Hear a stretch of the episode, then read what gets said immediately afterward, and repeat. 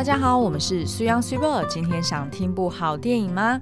我们今天呢想要介绍《奥本海默》，因为呢在呃上周我们推出了 YouTube 影评之后，嗯，就蛮多人留言说啊，实在是人物太多，角色太多，对话太多 哦，让他尿点很多。对，就是爆炸不够。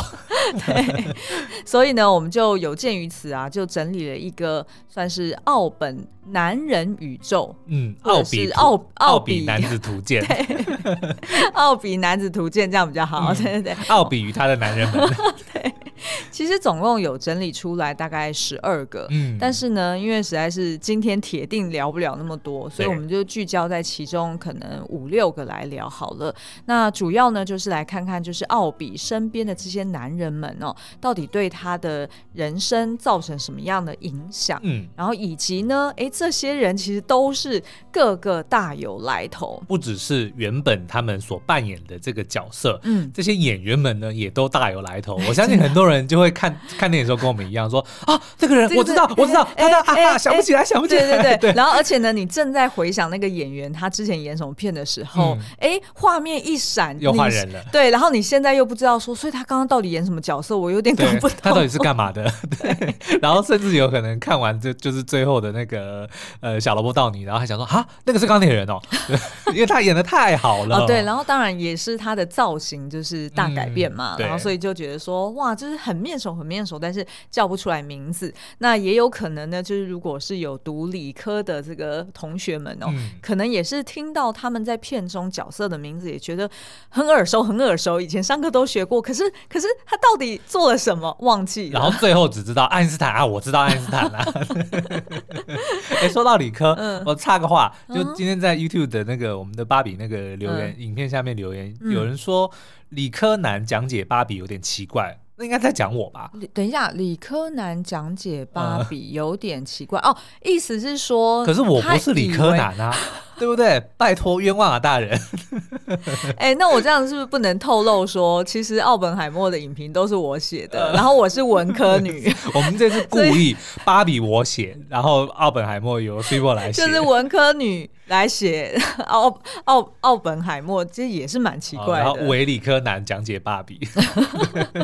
好，那我们今天就直接开始好了，因为这个人物有点多，所以我们要把握时间。对对对，对对对，然后也请大家就是，如果你是理科背景的，请请请编小力一点，因为我真的呢，就是对于这些就是有关呃科学啊，或者是当初哎、嗯欸、他们拿什么样的就是诺贝尔奖，就是其实那个、哦、对超心虚超心虚，声音越来越小声，就是后面的那个就是数理方面的，很抱歉哦，就是我真的没有办法科普太多，所以我只能就我所查询到的，或者是哎、嗯欸、我在书中哦、呃，因为它其实是改编自那个他的一个传记书对。书籍嘛，那。所以就是我只能从书中哦去科普一些，就是它的重点出来。所以这方面呢，就请大家多多海涵。但是我觉得你不用妄自菲薄，不用妄自菲薄，能够看完那两本这么厚的本传的人，大概也没多少了。哎，还真的，我 这这一点我倒是蛮骄傲的。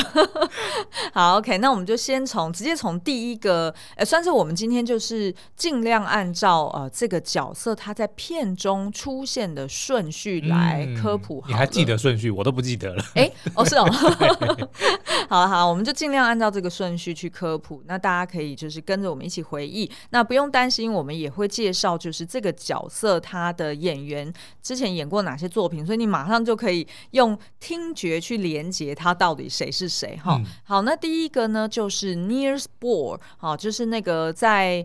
呃，算是常常大家都会听到什么波尔原子模型的这个专有名词，嗯、就是这个波尔哈。那所饰演的这个角色，呃，这个演员呢，就叫做 Kenneth Branagh。那听到他的名字好像也听过，但是一下想不起他是谁。对对对对对。对对，那苏阳要不要介绍一下？他最近的作品呢？其实你看到他的脸，你也认不出来。他就是在那个《东方快车谋杀案》那一系列的，就是那个 Agatha Christie 的那一系列侦探小说里面那个男主角白罗，嗯，就是由我们这个 Kenneth Branagh 所饰演哦。那但是呢，因为它里面大家都知道，他不只是操着一个很特独特的口音，他还有那个非常奇。大的那个胡子，呃，白色的那种，对，往上翘的那个胡子，肯德基爷爷那种胡子，比肯德基爷爷更更夸张、更犀利的胡子哦。所以你看到他样子，你大概也想不起他本来长什么样。嗯、但是呢，大家应该也还记得他之前还演过《天能》里面的那个 Sator，就是那个反派，那个反派。嗯、然后呢，还有《哈利波特》里面的那个 Lockhart，就是、嗯、呃，他是教、就是、教那个什么 Dark Arts。Defense 的，对对对，但是他就只是一个偶像明星，所以他其实什么都不会，就只会摆 pose 而已。就是那一位，就是就是那个呃，Emma Watson 很喜欢的那个老师，嗯、就等于是说，就是走到哪里就是风靡全数的女性，是对，就是那个老师。那所以其实他之前也有演过一些就是呃英国的舞台剧，嗯，所以他的地位崇高哦。那其实某种程度也算是诺兰的呃。必备班底之一，是对不对？因为他好像在那个《Dunkirk》里面，其实也有扮演一个重要的角色哦。哦，所以其实呢，你真的都会觉得说，哎，好像就是真的超面熟，但是一时之间就叫不出来他的名字。那波尔这个角色呢，其实在片中出现过两次。一次呢，就是在蛮早期，就是蛮前，大概应该前面十几分钟的时候，不是就是在描述这个阿皮他在英国读书的这个过程吗？要正音一下，哥廷根大学，因为我在影片里面讲哥廷根大学，就一直被很多人 刁。好，OK，但是呢，你说的这个大学，它其实是在德国，所以你又插错话。OK，我们现在在讲的是英国剑桥。OK，OK，okay, 好好，反正呢，就是阿皮他在呃英国念书的时候，他不是就被同学排挤，哭哭，嗯、然后还。被这个就是老师呃给算是欺负哦，就是都呃觉得说他好像很不会做实验呐、啊，然后也不知道他在忙什么啊，然后就是很难跟他沟通。对，那但是呢，其实这个呃阿皮呢，他就是在当时候他遇见了波尔，然后波尔也在算是波尔也在他的心目中留下一个很深刻的印象，因为他差点把他毒死啊。没有啦，他不是他拿苹果，就是波尔拿起那颗苹果啊，呃，对不对？差点要吃、啊。差一点，但是呢，对对对，其实，在书中并没有，就是在书中其实并不是在同一个场景。对，但是电影里面结果拿起苹果的是波尔吧？对，所以其实我觉得，呃，为什么说诺兰他真的是改编的很好？因为其实如果你看书，哦、呃，当然，因为他书他就是传记嘛，他就是一个纪实，嗯、也算是你可以把它当做是一个报道文学。对，所以其实呢，他很多的这个呃，就是人物啊，或者是他跟阿皮的关系，其实他是分开写的。嗯，所以即便是在同一个时空下，你都会有一点搞不清楚，说，哎，所以就是他跟他，那你他们这三个人或者他们这五个人是在同一个地方吗？或者是在同一个学校吗？对，你会有一点混乱，因为毕竟他是呃，算是摆人摆角色去去去写哦。那所以其实当这个波尔出现的时候呢，其实呃，我们会理我们在书中理解到，就是哎，他的确就是成为呃阿皮的一个 mentor，嗯，好，就是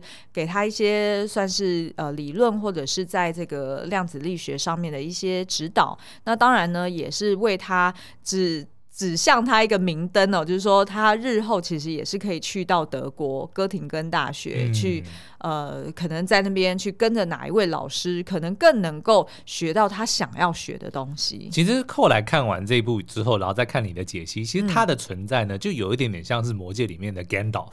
就是当大家都在忙，不知道该怎么办的时候呢，Gandalf 就突然哦出现，就他有这个声音吗？你不觉得有点像吗？就是因为魔戒里面他就是白光嘛，对不对？然后就变成 Gandalf 的 white 白袍，这样哦，我来了。好好，那我们呃，然后所以他第二次出现就是类类似像苏央讲的，那我们就直接来介绍这个波尔好了。那他呢，其实是在一九二二年就已经获得了诺贝尔物理学奖哦。那他在这个科学界的地位呢，当然非常的崇高。可以说是在当时候呢，是仅次于爱因斯坦哦。嗯、那他最知名的贡献呢，第一个当然就是他提出说明呃这个氢原子光谱规律的原子模型。那再来呢，就是提出互补原理，然后以及呃他跟另外一位学者提出的这个核分裂机制哦。所以你可以说他就是物理学界的上帝。嗯，我可以问一下刚刚那些东西是什么吗？还是不要。好、呃，你不要 问，不要捅蜂窝。对，没错。好，而且呢，这个上帝一般的存在啊，不仅仅只是他在物理学界的贡献，嗯，其实他在政治政治界或者是所谓的这种一般的社会来说呢，凡间。对，在凡间，他呢都是类似上帝一般的存在，嗯、因为呢，只要他想，在书中里面就有描述，他去敲一敲那个丹麦皇宫的门，对，他就随时可以见到国王。那真的就是 Gandalf 啊！我要见刚朵的国王。我要见 Elf 德王，而且他真的是拿他的那个拐，是拐杖吗？不是，是权杖，权杖，然后去敲就可以进去。对，那所以呢，他其实跟呃美国总统罗斯福哦也是好朋友，嗯，所以他来到美国呢，也是随时我要想要进白宫，我就可以进白宫。小罗啊，最近怎样？吃饱没啊？对，可是呢，他在一九四四年哦，也就是说，在这个二次大战就是非常白热化的期间呢，其实他差一点要被纳粹暗杀，嗯，很合理啊，嗯，很合理，所以那。那时候呢，英国跟美国就联手要去拯救他哦，就呃透过一个就是算是 smuggle 偷渡他的方式，嗯，好像是用那种战机。就是把他，哦、他有讲，好像怎么躲在油槽里面。对对对对对，他就是透过战机，然后把他偷渡到这个战机上面，然后再一路飞到美国去。哎，我觉得这很适合演一集《印第安印第安纳琼》超适合外传，你知道吗？对，然后而且呢，因为他那时候就是在战机上面啊，就是好像是因为他坐他坐在后面嘛，嗯、然后前面那个战机呢，呃，战机开战机的是叫什么？空空驾驶。哦，对，驾驶 有很困难。我差点要讲空行员。好啦，这个驾驶呢，就跟他提醒说：“哎、欸，我们会飞到很高的地方，对，所以呢，你要把那个就是氧气罩啊，把它戴上去，嗯、然后你要戴个头，就是他的那个头盔，对，就可能他们以前的那种呃，就是设备装备，备是比较大一点的。对，然后呢，他不晓得那时候是因为他头太大，还是是因为他没有听到，因为在飞机上面其实是很吵的，uh huh、所以他就没有戴好那个氧气罩，所以呢，他一升空，他马上就哎。就缺氧，昏倒，然后就整个人瘫软在地上，然后一直到就是降落之后，然后被急救回来。嗯、所以其实他的确是差一点要死掉哎、欸。然后那时候他的确自己就把这件事情当成是一个。甚至好像我不知道当兵的人回来都会讲一些自己的糗事，有没有？就觉得好像是自己的勋章，就是死里逃生。然后所以呢，就在这个就是他们呃研发原子弹的基地，然后就到处跟人家讲说：“哎、欸，你们知道？” 然后就一直打嘴炮。然后那个 Groves 呃将军 Groves 就 Matt Damon，Matt Damon 饰演的角色其实很讨厌他，哦、因为他觉得波尔的嘴巴很大，是他就觉得说你可以不要再讲我们怎么把你偷渡出来的事情了吗？而且他也觉得。觉得就是波尔很讨厌，就是会到处去约不同的那种，就是美国的呃，譬如说政客啊，嗯、或者是他呃自己认识的学界的一些人物啊，然后就是会到处跟人家讲说，哦，你们知道吗？就是纳粹啊，他们现在在干嘛干嘛干嘛，然后在设计什么，不不不不不，然后他就会很兴奋，然后很激动，到处跟人家分享，嗯。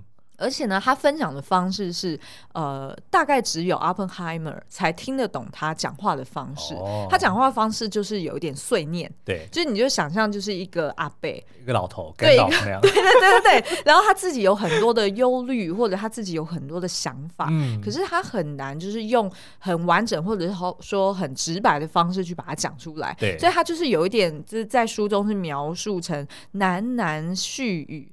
就是很像一直碎念说啊，哎，你们啊，你们这样子在发明这个哦，这个纳税其实也在做哦，哦，这是我的以前学生呢，哎，嗯，然后就你就会听长篇大论，然后你不知道他要表达什么，是，然后所以他就很需要。阿翻译当他的翻译，好，那我们就来描述一下他当时候来到这个就是美国之后，他其实到处在跟人家大嘴巴讲什么好了。他就是呢在跟大家讲说，哎、欸，他其实在一九四一年的时候，其实跟海森堡，嗯，好，就是他片中也有出现，短短出现的一个。呃，角色其实非常重要哦，因为后来连《绝命毒师》我们的 Mr. White，嗯，他也取 Heisenberg 当他的这个化名哦，就是在致敬这一位海森堡。对，没错。那这个海森堡呢，他其实以前是。呃，就是波尔的学生，然后他们两个人一起讨论出来这个测不准原理哦。我那时候听到测不准原理的时候，我真的觉得，哎，怎么那么搞笑？就是怎么会叫做测不准原理？好白话。但是，但是，但是我看了他的理论之后，我就知道说，人家没有在搞笑，就是这个东西它是一个专业用语，以至于我现在根本不想要再去解释它。其实听名就知道啊，就是反正就是说的，在量子领域领域里面的很多东西都是测不准的，然后这个是正常的，就跟人生无常一样。它就是这个样子。哦、好了好，你要这样解读，其实没有错，其实它概念是没有错，嗯、但是只是那个细节跟它的内涵，就请大家自己上网去查，我就不想要解释了。好，那所以他们当初呢，就是两个人哦，在呃，就一九四一年的时候，其实有过一场后来成为了历史上一大谜团的一个对话哦，嗯、因为那个当场只有他们两个人，哦、然后也没有记录，也没有录音，所以他们就是后来变成有点各说各话。也就是说呢，那时候这个海森堡哈，他其实是很爱国的，就是因为他是德国人嘛，嗯、然后他其实觉得说，哦，就算那时候德国就是纳粹已经有一些非常激进的一些行为，但是他觉得呢，他还是要守护在德国的这个量子力学的发展哦，所以他就决定说，他要留在德国，然后继续帮呃，就是为纳粹服务。那那时候呢，他也很担心他的老师会误解他，嗯、所以他就来到了这个，就是去去，应该是他去找他去英国找这个波尔，然后结果就跟他讲说，哦，我现在在就是纳粹手下做什么，然后我们就是在发明这样子的一个呃，就是原子弹，嗯，好，然后他就意思是说，就是核分裂这件事情其实是做得到的，哈，就是说是核子武器其实是 achievable 的，对。那那时候呢，他呃讲的说法就是说，可是我有跟纳粹说，呃，就是要就是做到这件事情，真正要做出来，真正要完成这件事情，嗯、其实它非需要非常长的时间，而且呢，它在技术层面上面挑战也很高。也就是说，呃，如果战争要靠这个，其实是。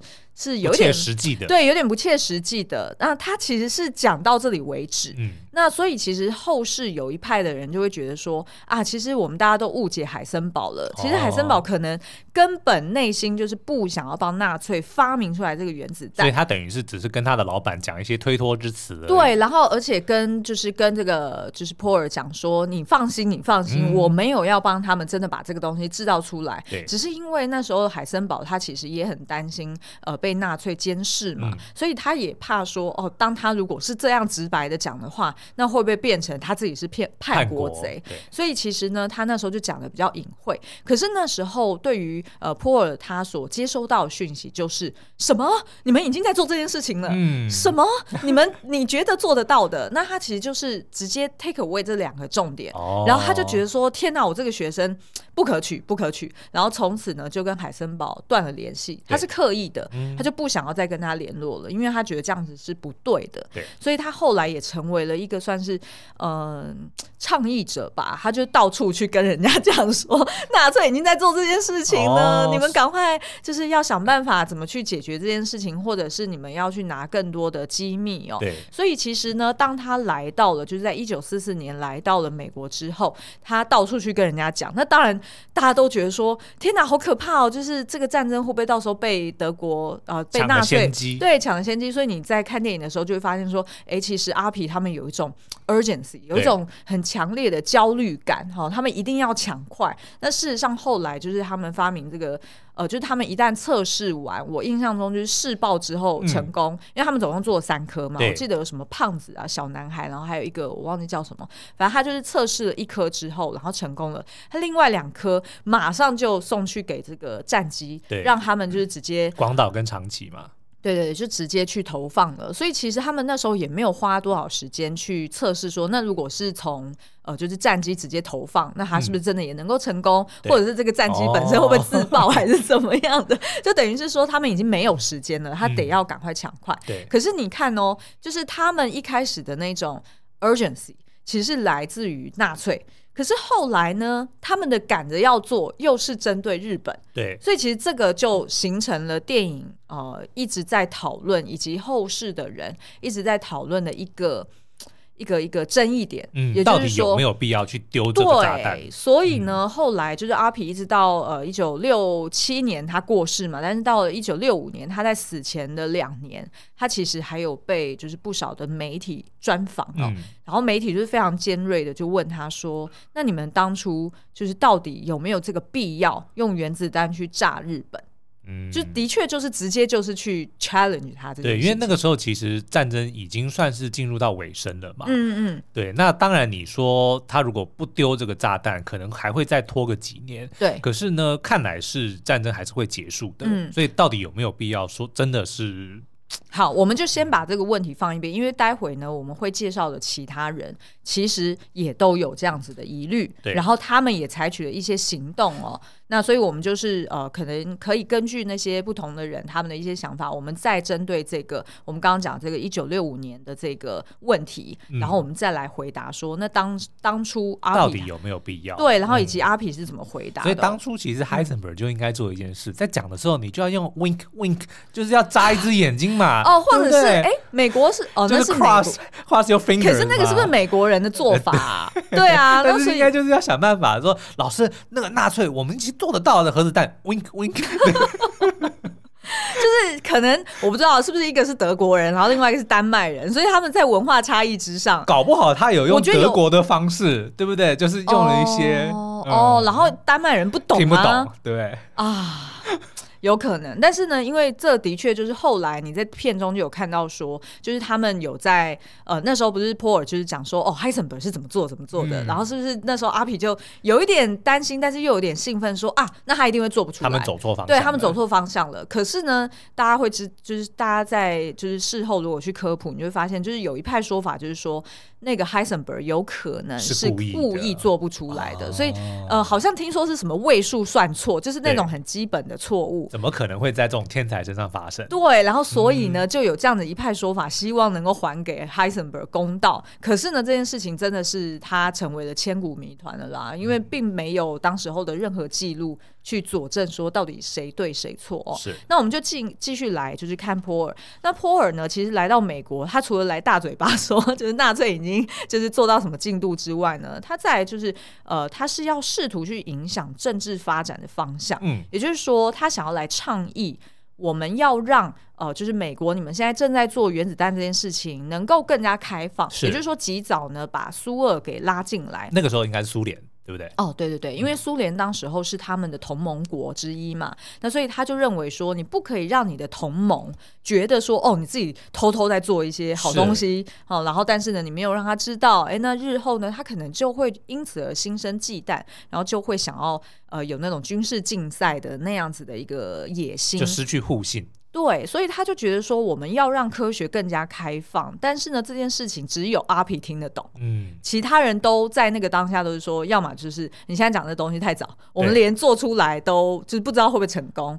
然后第二个呢，就就是呃，对于军方来说，尤其是这个 Groves 哦，他就认为说苏联不可信，他那时候其实就已经觉得苏联日后就会成为接续德国、日本。之后，我们下一个竞争的对象，嗯、所以那时候军方其实也有一点那种，呃，算是想要压制对方的这样子的一个呃心态，所以呢，其实也完全没有办法接受说，怎么可能要把苏俄呃苏联一起拉进来？那其实那时候在传记书里面，其实就有提到说呢，其实波尔他。为什么会这么受到阿皮的一个呃崇拜？然后以及甚至你如果说波尔是上帝，那阿皮其实就是他的先知。嗯，阿皮等于就是不断的翻译这个上帝的实界，对，然后让他就是能够用比较直白的方式，或者是比较有效率的方式去跟这个世人沟通。也就是门徒啦，嗯，算是他的门徒。嗯，因为呢，其实我们刚刚前面不是有说，就是波尔他其实呃曾经有一个理论，就是叫做。呃，互补理论嘛，那它其实呢，它永远都是在观察这个世界的物理性质，哈、哦，就是跟它的这个物理呃互补理论其实是相呼应的。然后他也发现说呢，这个互补理论其实也可以运用在人际关系或者是呃人间的万事万物上面，它到处都看得到。譬如说，呃，人介于本能跟理性的一个拉扯，对，或者是你的。呃，自由意志跟所谓的你的 destiny 的呃，就是宿命的这个拉扯，嗯、或者是在爱跟正义上面，他都觉得说会有一个互补的机制在，所以他就觉得说，呃，当你们在建造这种大规模的毁灭性武器的时候，虽然你可以打败这些集权国家，嗯、然后你可以 once and for all 结束这些战争，但是呢，也也有可能会结束文明。所以他其实很早就已经看到这个算是哲学方面的一个。呃，一个远见。然后，那其实科学跟哲学也是一个互补的一个概念嘛。嗯，其实呃，像是如果大家有机会呢，也可以在网络上面去找，就是呃，诺兰其实最近也有接受呃英国 Esquire 的一个专访。嗯，那这个专访里面呢，他其实是找了一个物理。算是物理学者哈，然后直接去访问这个诺兰，然后就问到说有关这个阿皮的一些就是在哲学方面的一些思想。诺兰他就提到说呢，其实他觉得啊，就是后来。呃，发生在阿皮身上的这个悲剧，也就是被政府调查，然后被媒体、被舆论所抹黑。嗯。他觉得这件事情呢，其实是注定会发生的。为什么呢？因为其实政府跟媒体这些算是机制或者是体制方面运作的这些东西，它背后逻辑跟科学研究很不一样。因为科学研究呢，他觉得说是人类展现哲学思考的一个。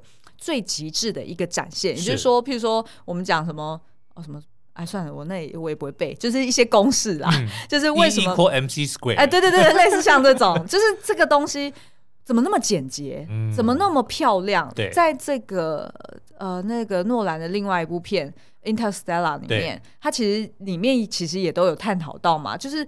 真正厉害的公式，或者是真正代表世界的真理的公式，真理的都很简单，对，都很简单。Oh, A 平方加 B 平方等于 C 平方。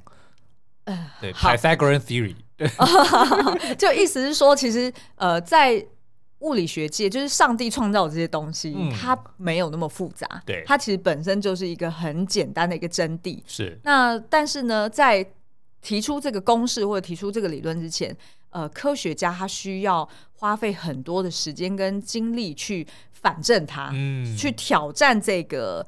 去去反证明这个公式是不是其实是错误的？他他必须要用各式各样不同的面向去挑战那个东西，它是不是真的是真理？因为科学的这个定义就是你不管怎么做，最后得到答案都是一样的，这才代表它是可证明的。没错，没错，没错。然后所以其实哲学也是一样，嗯、就是你如果提出了一个哲学思想，然后你你相信它是真的，你不能用主观去说，我认为就是哲学，就我认为存在主义就是这样。哦，所以刚刚的测不准原理就是我不管怎么测就是不准，所以这个就证明。说就是测不准，I don't know，我不予评论。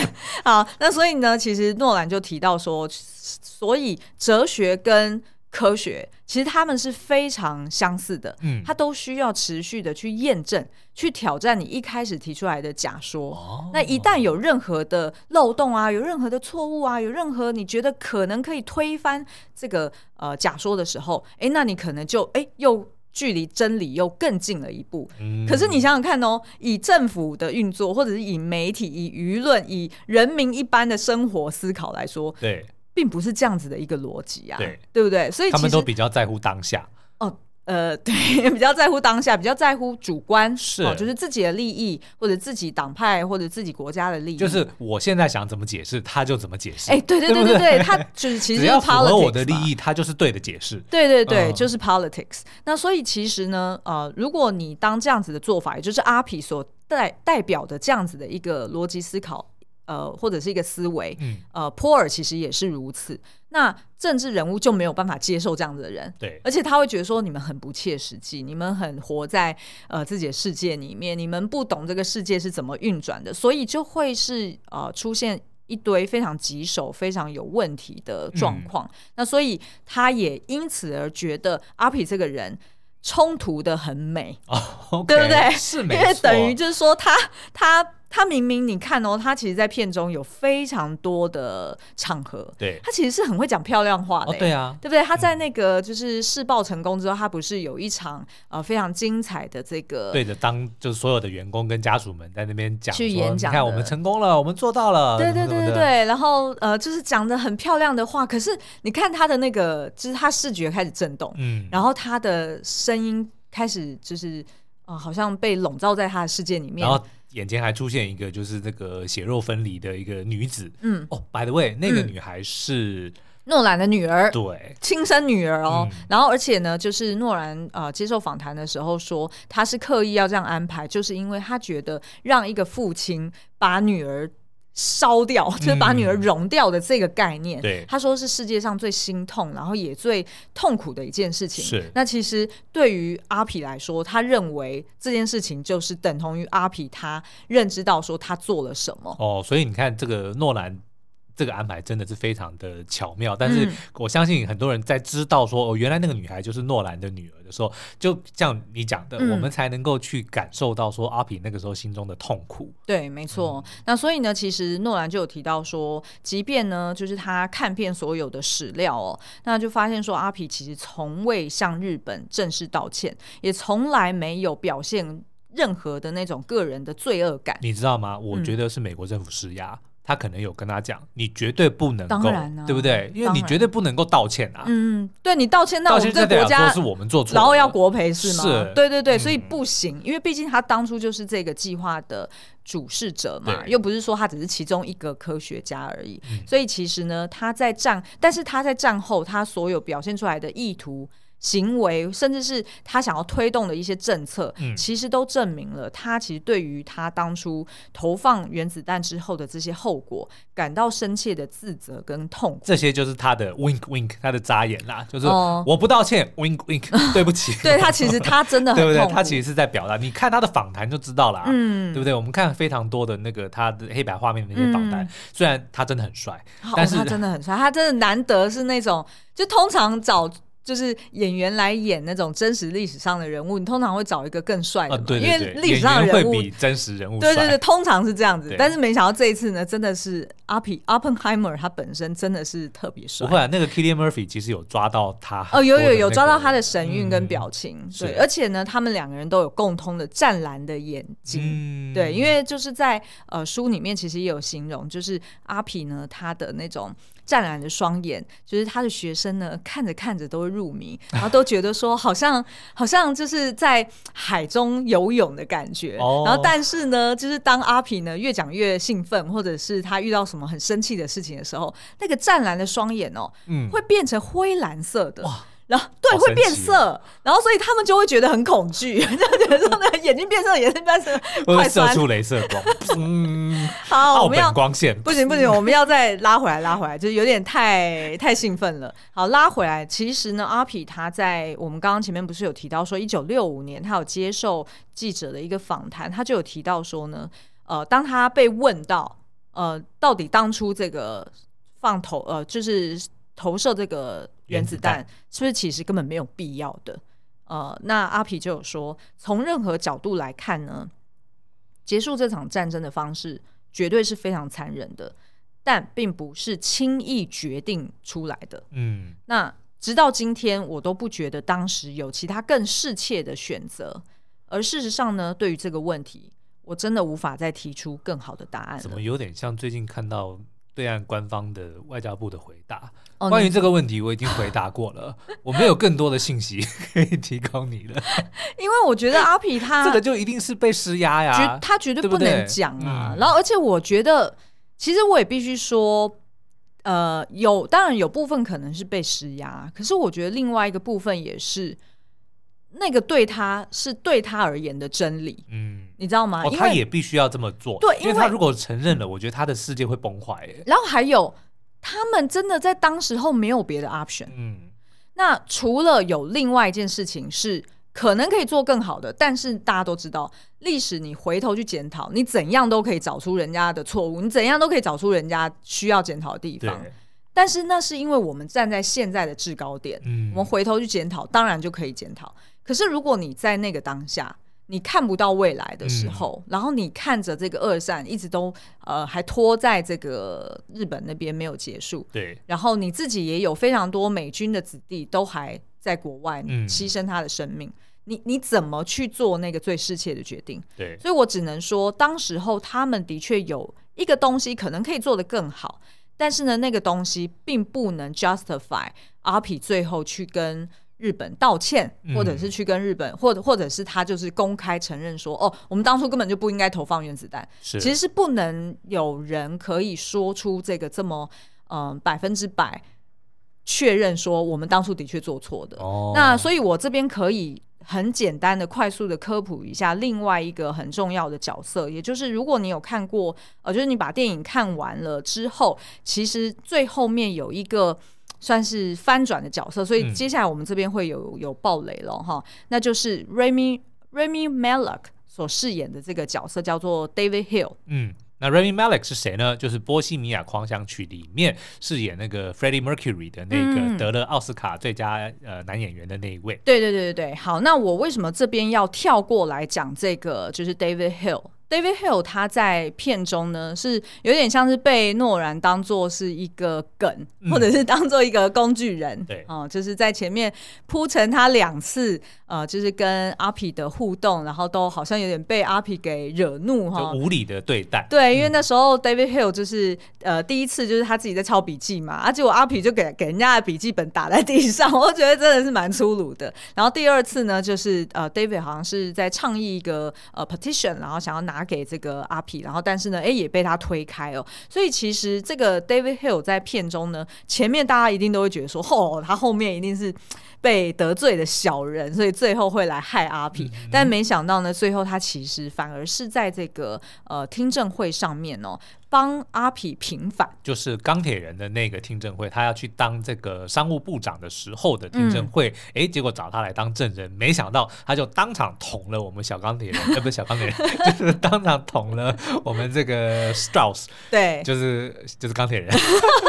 一刀啦，就揭露说他当年呃把这个阿皮放到小房间里面的那个听证会呢，是他主导的，然后呢、嗯、是恶意要去诋毁，要去这个。要去降低他的这个政治的地位，对的一件事情。没错，没错。那其实呢，呃，大家会觉得说，啊，在那边真的是看到 Remy Malek 他所饰演的这个角色这样子为阿皮出气，你会觉得说，哇，真的是非常的过瘾，然后也觉得他真的演的很好，很精彩哦。可是呢，另一方面又会觉得说，哎，怎么会让他演这样的一个小角色？觉得人家可是堂堂影帝耶。对。可是我会就是想要在这边跟大家科普一下这个 David Hill 他的背景，大家就会知道说，哎，他其实并不是。是小角色来的，他其实是在芝加哥大学冶金实验室工作的一个实验物理学家啊。冶金就是那个你会以为他是质的那个字啊，两点水的质。对对对。好，他在二战的时候呢，做了什么事情？其实他当时候就是我们刚刚前面所讲的，在杜鲁门总统决定要投放原子弹之前，他其实参与签署过一个叫做希拉德请愿书哦。嗯 Szilard Petition，那这个希拉德请愿书就是在要求说，有两个条件。第一个，如果你要就是用核武去攻击日本的话，对，除非你先给他们机会投降，嗯，你要让他们知道说，我们可以有这个大炮，我们可以有这个东西，对，你要小心喽。就是如果你不投降的话，我们再丢。对，第二个就是，要不然就是你要丢的话。请你先公布你战后处置日本的细节，嗯，也就是说，这个一丢下去，所有科学家都知道，哇，这是会死数十万人的。对，那死数十万人不仅仅只是意味着这些生命的消失，还有他的这个土地会受到污染嘛？嗯，你战后重建你要怎么做？对对对，嗯，那那存活下来、幸存下来的人们，他们要怎么活？嗯，你要给他什么资源，扶助他重新站起来？对，这些。战后处置的细节也都还没有，所以在这两个条件都没有满足的情况之下，这总共有七十位的科学家，嗯，就要求说，那你要先 hold 住，先不要用核武攻击日本。所以这就是应该是片中其中一次，这个 Hill 去找阿皮要去签，然后就是被他推掉或是打掉的。对对对，应该就是第二次。嗯、对对对，那其实呃，这个希拉德请愿书的这个希拉德。他其实也有出现，但是然后他也有出现在预告里面，在 David Hill 的旁边啦。好，那所以其实呃，算是呢，David Hill 他就是一个这样子非常重要的角色，然后他其实也是非常一致的在判读说，原子弹这件事情不仅是投放呃之后你要有非常多的配套，那其实在投放之前，他们也希望呃政府单位可以有更审慎的一个。呃，算是评估的一个过程，嗯、对。那所以其实我我会觉得说，其实这个角色真的挑的很好，因为这个 Rami 呢，他就是这个影帝哈，他其实过往的演的角色呢，其实都是那种有点亦正亦邪，对。像《波西米亚狂想曲》里面，因为他的呃就是气质就是如此。然后在《零零七生死交战》里面，他其实也有扮演呃，就是反派的角色，嗯，他也是看起来就是很阴柔。哦，然后邪气十足，所以其实你如果看一开始你看到这个演员出现的时候，你真的就会觉得说他后面一定会捅这个阿皮一刀，然后你也深信不疑。但是当他后面也是带着笑脸，然后去捅钢铁人一刀的时候，哎、嗯，你就觉得哇，拍手叫好。是，但他其实早期他演过那个《博物馆惊魂夜》，他、嗯、里面演那个法老王啊，对对对，其实也一开始也会觉得，哎，你摸不太透他这个人到底，是不是反派，对对对，结果到后面也变得超嗨。对，因为他的。呃，可能就是他那种有点神秘的五。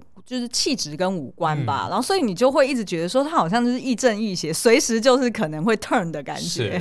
对，那所以其实呃，我们今天就先科普这两个角色，其实原本要科普六个的。对，但是 其实我觉得奥本海默这个东西的确是可以做一系列的节目啦，嗯，因为我觉得要真正的去理解这些历史人物他们的重要性呢，真的这个不是三言两语就能够讲得完的。嗯嗯。哦，而且我这边也想要补充一个，就是其实阿皮他后来。也有去到日本，嗯，然后媒体有问他说：“呃，你后不后悔做这件事情，嗯，或者是你今天的心情如何？”那其实阿皮他回答非常的谨慎，他讲的是说：“我今天并没有比昨天更难过。”嗯，就是你真的觉得说他这个人哈，突然就有哲学的。人，他这个人如果要去当外交官，其实是很可以的，嗯，就是可是呢，你得要说服他相信这件事，他就是一个。